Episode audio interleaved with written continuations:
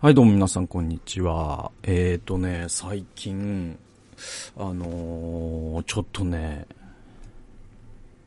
腹立ったことというか、あのー、なんでしょうね。ちょっと待ってくださいね。あのね、えー、っと、僕ね、そのパソコンを、あの、買い替えたんですよ。うん。で、えっと、まあまあ、あの、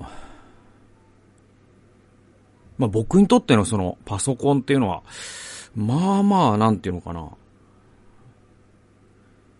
大事なもので。えー、っと、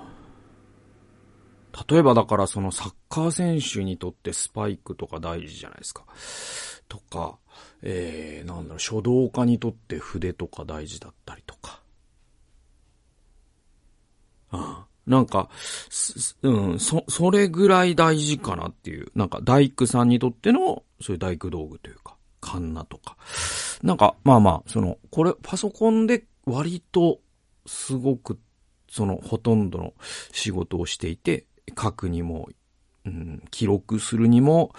おこうして、まあ、動画とかポッドキャスト発信するにも、まあ、あらゆることがやっぱパソコンなんですよね、僕。で、特にまあ僕、スマホ持ってないですから。あのー、LINE とかもパソコンでやってたりとか。ね。で、すごい、まあ、パソコンなんですよね。で、事務所もないとかなってくると、もうノートパソコンが事務所みたいな感じだから、なんつうのかな。まあ、そこに、このお金ケチるとかはちょっとありえなくて、そこでケチった結果、なんか日々のストレスというか、その仕事の、ね、こうサクサク動かないパソコンとか使ってるとか、ちょっと意味のわからない節約になっちゃうんで、えー、っと、割となんというかな。まあ僕の場合その、もうずっと2008年からもう、えっと今、えっと、これがだから、えっと、最後のというか、今撮ってる動画は、あこの古いパソコンの、買い替える前のパソコンの最後の録画をしてる頃なんですけど、で、このやつが4、ん？んとね、4代目の、おレッツノートなんです。パナソニックの。で、まあまあ、僕はまあ Windows 派で、えっ、と、なんか Mac はちょっとユーザーインターフェースがあんまり僕は、えっ、と、相性が悪いっていうか、なんかあんまり、なんかあのかん、な、なんていうかその、こっちがやることをすごく決められてる感じが嫌で、自由にやらせてくれやっていうのがあるから。だからなんかその、クロームの方が好きだし、えっと、えっと、ななんだ、その Google の方がし設計思想が好きなんですよね。うん。で、まあ Windows はそんな別にめちゃくちゃいいソフトでは、ソフトというかね、その OS ではないけど、なんか僕はその Apple のこの牢獄みたいな感じがちょっと好きじゃなくて。えー、で、ずっと Windows。で、Windows でも結構パソコンで僕ぐらいハードに使う、そしてハードに持ち運ぶ人間としたら、もうちょっと一択かなって感じなんですよね。そのレッツノートで。で、実際さ、その企業とかも、その社員にた、ね、対応するパソコンがかなりの割合レッツノートだっていう理由は何かっていうと、結局壊れないから、その安いパソコンで節約、ね、ケチるよりも節約になるんですよ。経費が、なんつうのかな、レッツノートって1台が高いんだけど、でも、その、しょっちゅう壊れられるよりは、安く上がるっていうことを企業が知ってるからこそ、企業は社員にレッツノートを持たせるんだと思うんですね。で、実際やっぱりすごい、使ってて、なんていうのかな。もうこれ以外ないなって感じはある。で、えっと、レッツノートの、だから5代目を その2008年から数えてもう15年使ってるわけなんだけれども、5代目レッツノートさんが、あを買いましてですね、今回。で、その、まあ、早め早めに手を打つというかね。まあ、僕の場合、その、なんかあったら本当に、なんていうのかな、とんでもなく損失があるから、例えばこう出張中に公演の前になんか壊れられたりとかしたらもうとんでもないこう、テンパり方をするので、あの、その早め早めに買い替えていく。で、その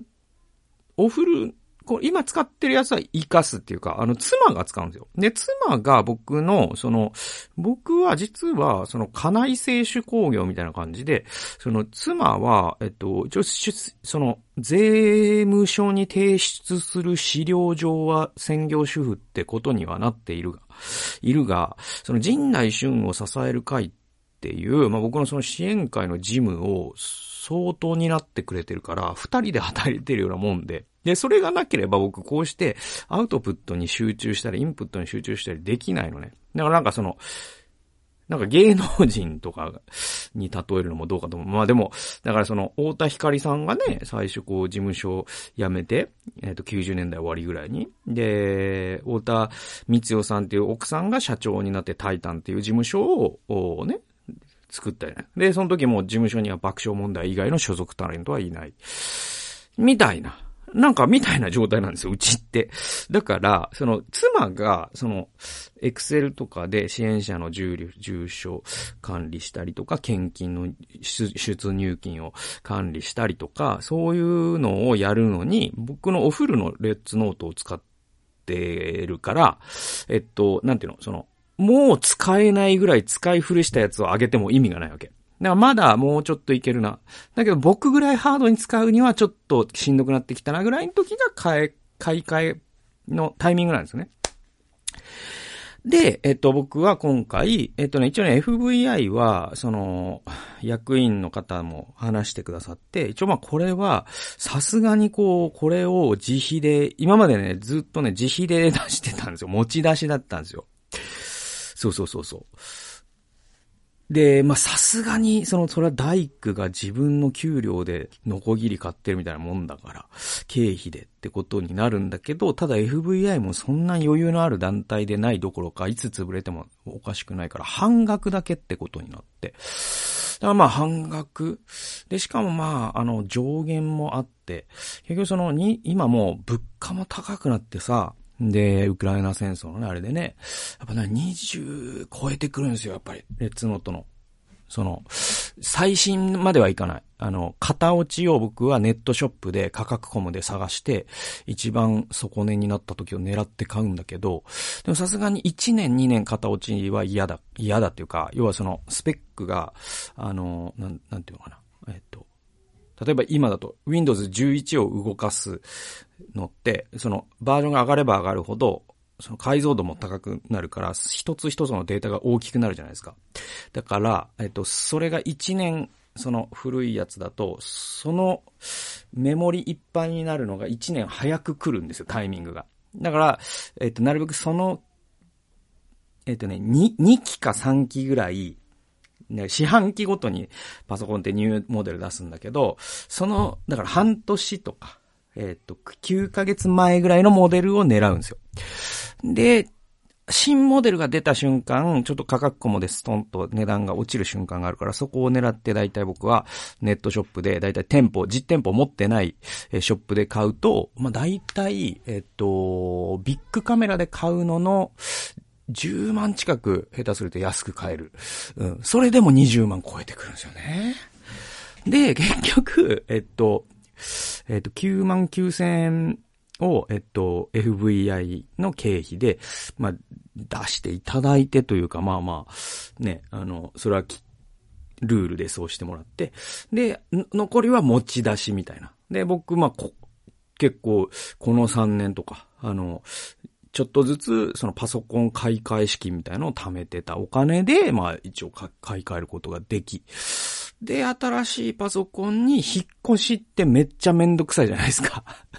ね。そのデータだけでなく、いろんなこうソフトウェアであったり、で、またウイルスとセキュリティソフトをまたその都度入れたりとか、いろいろあるじゃないですか。で、まあめんどくせえなと思いながらやるんですよ、それでも。で、やっててね。で、まあまあまあ、なんだろう、毎回の、で、また今ももうそのパスワード地獄ね。うん。で、まあもう僕は結構それを管理するのも相当システム化して、よっぽどその、積むみたいなところま、にはならないようには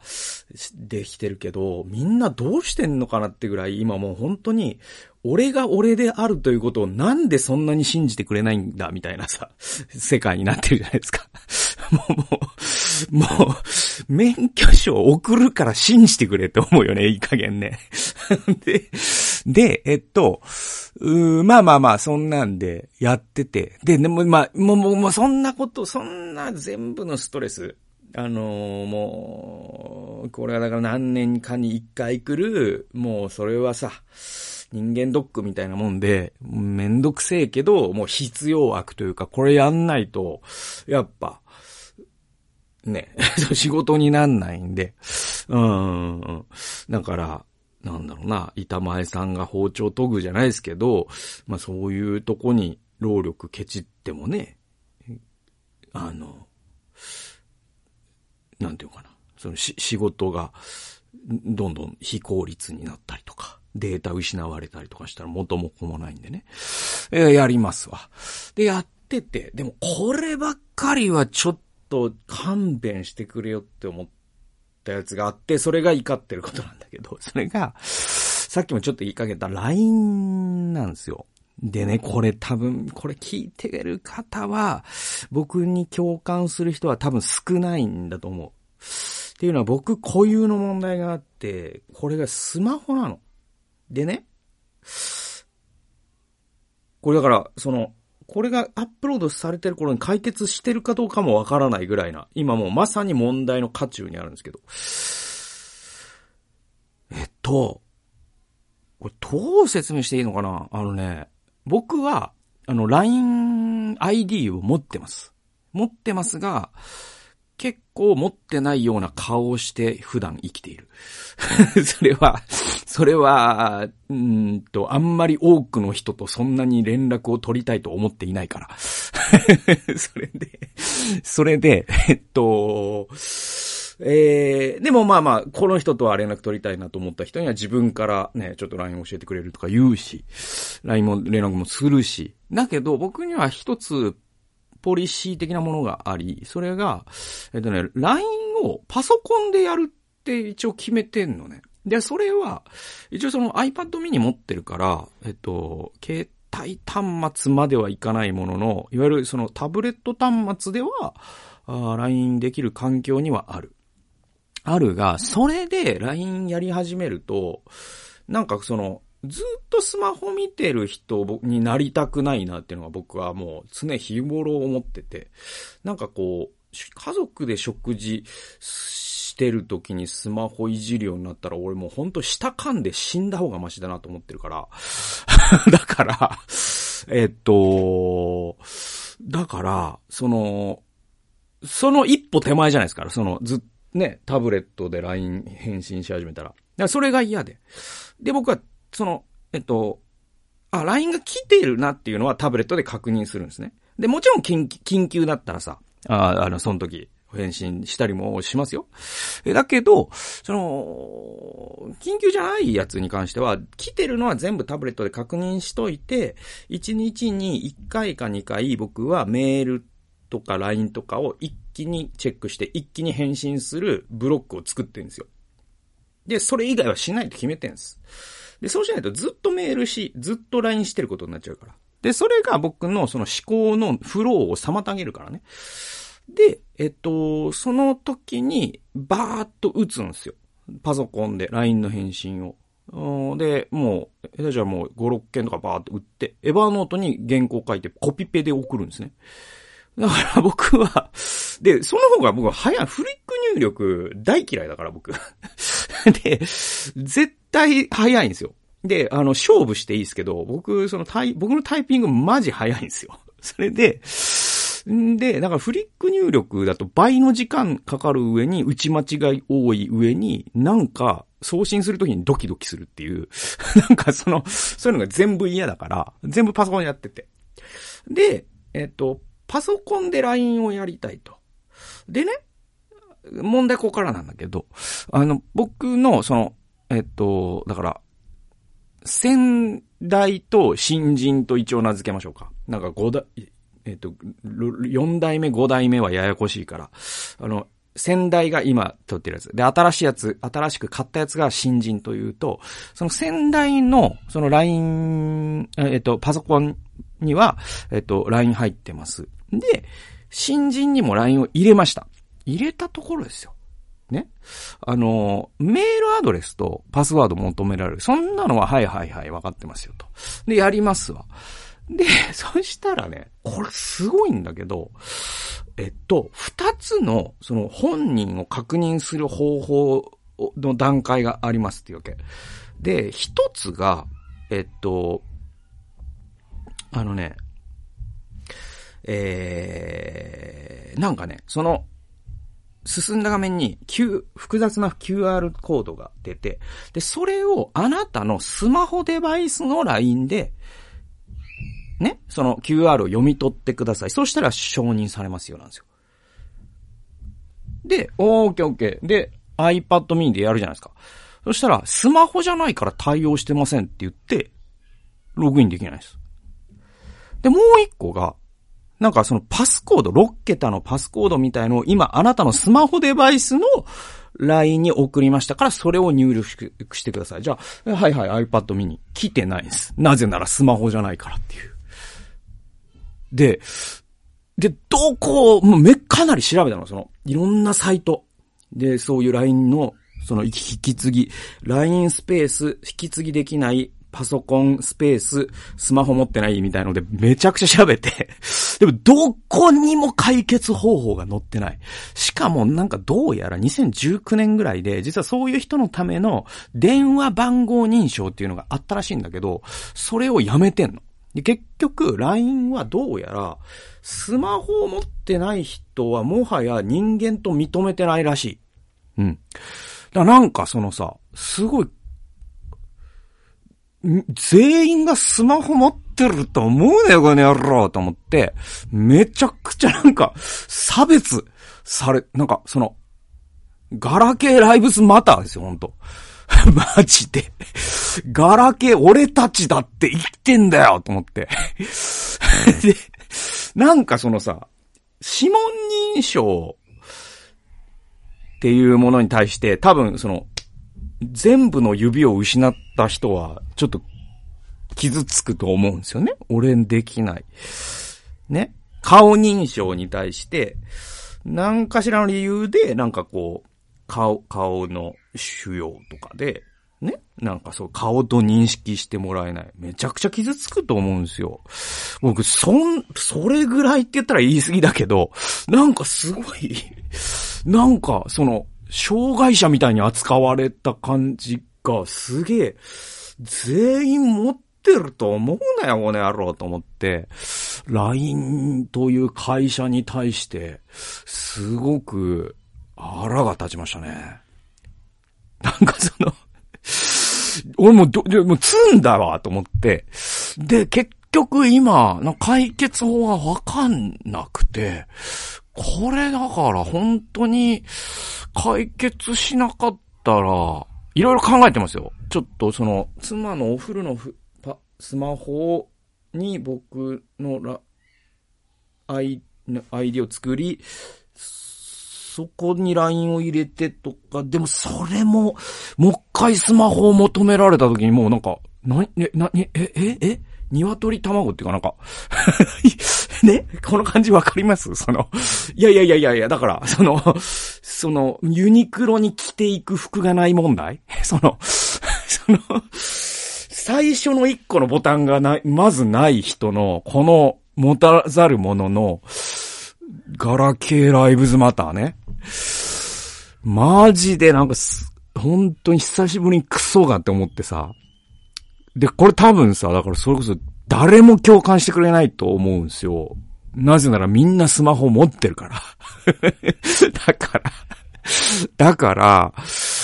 バカがなんか言ってやって皆さん思うと思うけど、でもなんか、世の中ってさ、なんかさ、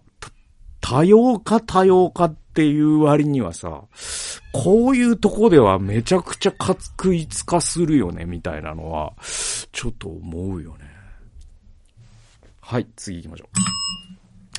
えー、聖書研究でございます。ソロモンの公的成功と私生活のほころびというタイトルです。えー、第二歴代史発祥です。えー、これはね、えっと、この箇所は、僕は、その、3回読んだんだけれども、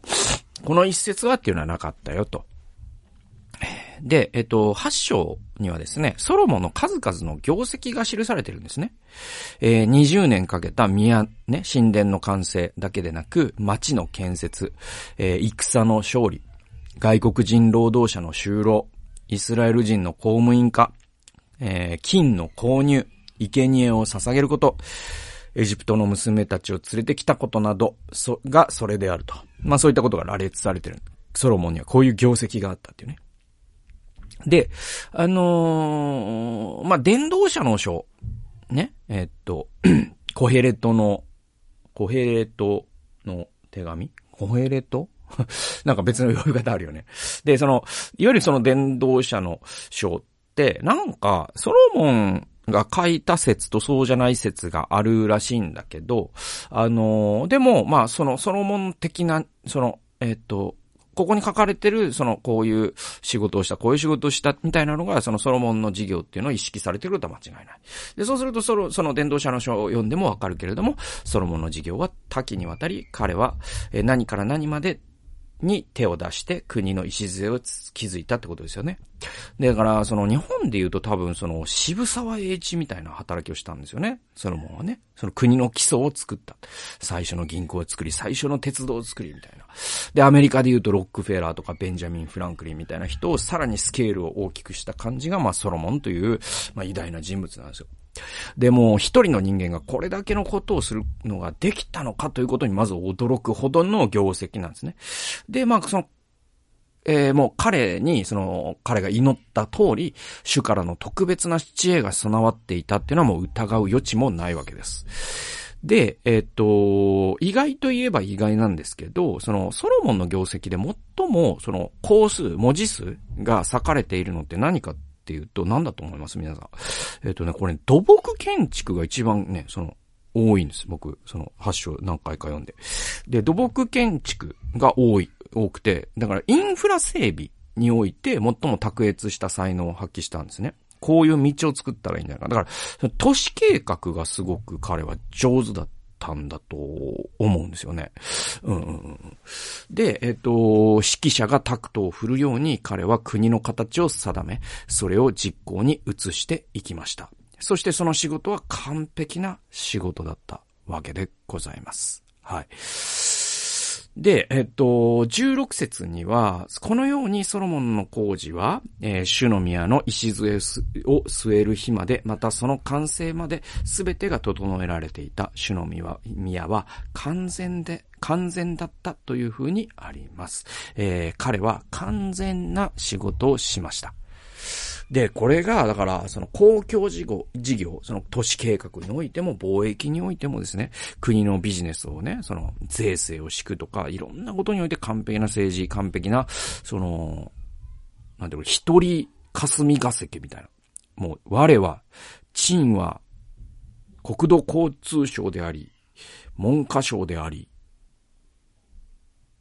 えー、財務省であり、外務省であり、経済産業省なのである、みたいなことですよ。ソロモンっていうのは。それほどの業績を持っている人なんです。だけど、その、実は彼って、その、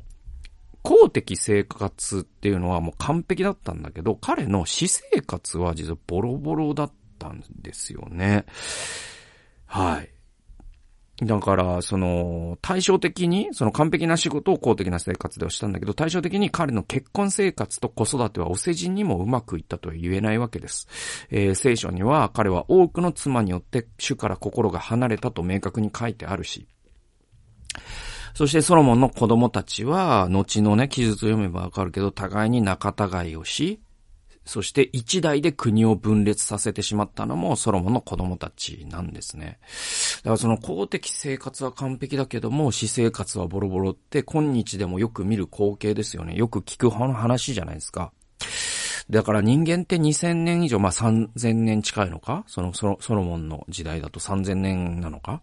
えー、以上、えー、本質的に変わってないってことがわかるわけですよ。で、えっと、公的生活としで、あの、公的生活と私的生活がトレードオフっていうわけではないわけですよね。だから、その、外で仕事がうまくいってたら家庭ボロボロになる、すべからくそうなるし、えー、家庭がうまくいってれば外での仕事はパッとしない。ってわけでもない。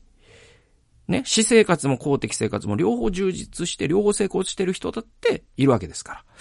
ら。しかし、えー、自分の外に自分の王国を作ることに夢中になりすぎると、自分の内面における神の建設、あ神の国の建設は滞りがちだということは、心に留めておいた方がいいのかなというふうに僕はこのソロモンのね、人生を振り返るときに思ったんですね。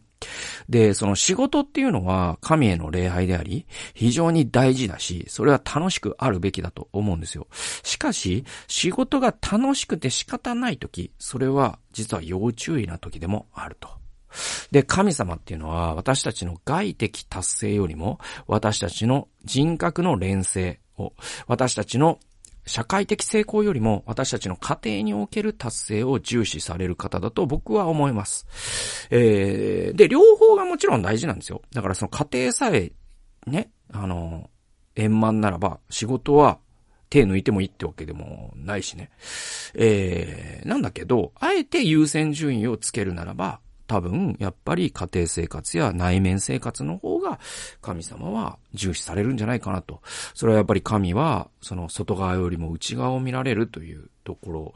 からも僕はそう言えるんじゃないかなと僕は思う。で、えっと、またその社会的成功っていうのは私的成功、プライベートな成功の代わりにはならないし、で、逆に私的成功が社会的成功を補完することにもならないです。だから家庭とか自分の心の中がうまくいってれば、その仕事なんてどうでもいいってわけにもならないと。両方が大切です。で、両方において主を第一とすることが必要です。で、人生はだからそれだけでとても困難な挑戦なんだけれども、それは挑むに値することだよと。で、えー、っと、だから自分がどっちに偏りがちだなっていうのを分かってる人はまだ安全なんだと思うんですよね。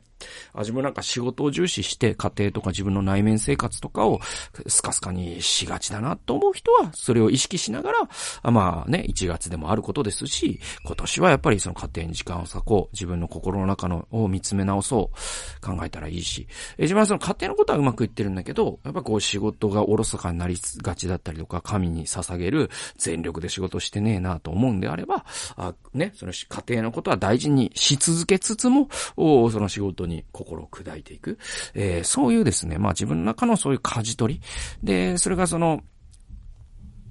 なんていうかな、両方が大事だっていうところが、やっぱその人生の難しさでもあり、えー、なんていうのかな、その、面白さでもあるし、うん、なんていうの、うん、すごく、挑戦、チャレンジングな道のりなのかなというふうに思います。うん。で、まあ、僕なんかも、なん、なんだろうな。だから仕事が楽しくてしょうがないな、うまくいってるなっていう時ほど、家庭生活、そして自分の内面をしっかり見つめた方がいいと思うし、うん、っていうのは、やっぱりソロモンから学ぶ僕らの教訓なのかなというふうに、えー、思います。ということで、えー、ソロモンの公的成功と、えー、私生活のほころびというタイトルでお送りいたしました。最後まで聞いてくださってありがとうございました。それではまた次回の動画及び音源でお会いしましょう。さよなら。